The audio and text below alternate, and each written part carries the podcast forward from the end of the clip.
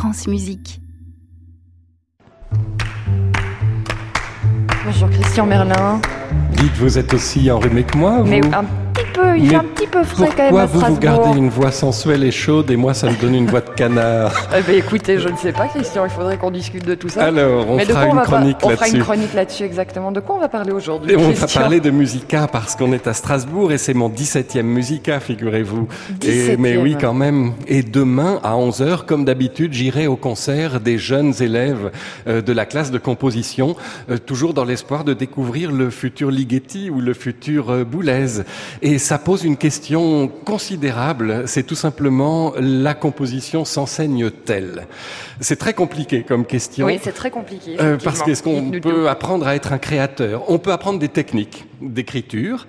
Euh, ça a été longtemps le cas lorsqu'il y avait un langage commun en composition musicale. Pendant à peu près trois siècles, ça a été le langage tonal. Alors là, bon, on pouvait apprendre le contrepoint, la fugue, l'harmonie, tout ce qu'on connaît. C'est beaucoup plus compliqué aujourd'hui où il n'y a plus de langage commun. Dans la musique dite contemporaine, vous avez des musiques euh, post-sérielles, euh, spectrales, saturationnistes, minimalistes, néotonales, etc.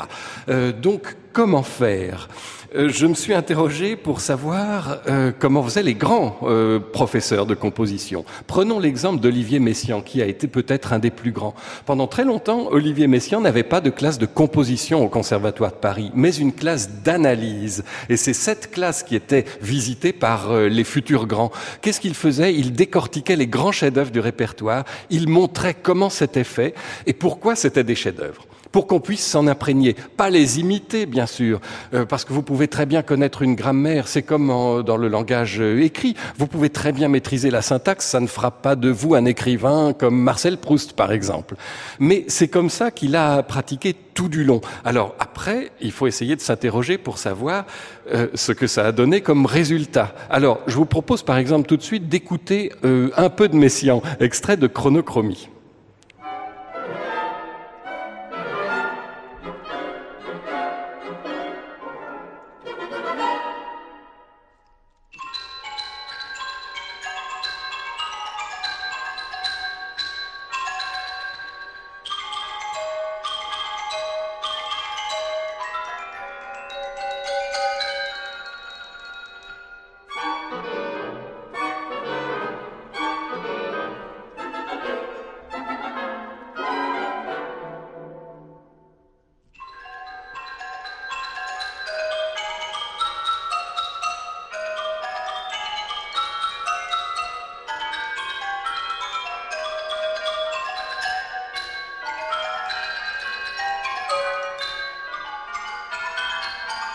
Alors vous voyez, Olivier Messiaen, quelques mesures, quelques secondes, on le reconnaît immédiatement, on sait que c'est lui. Maintenant, prenez les grands compositeurs qui ont été les élèves de Messiaen. Pierre Boulez, Karl-Heinz Stockhausen, Yanis Xenakis, Gérard Griset, George Benjamin. Aucun ne se ressemble, aucun ne fait du Messiaen et aucun ne compose comme l'autre.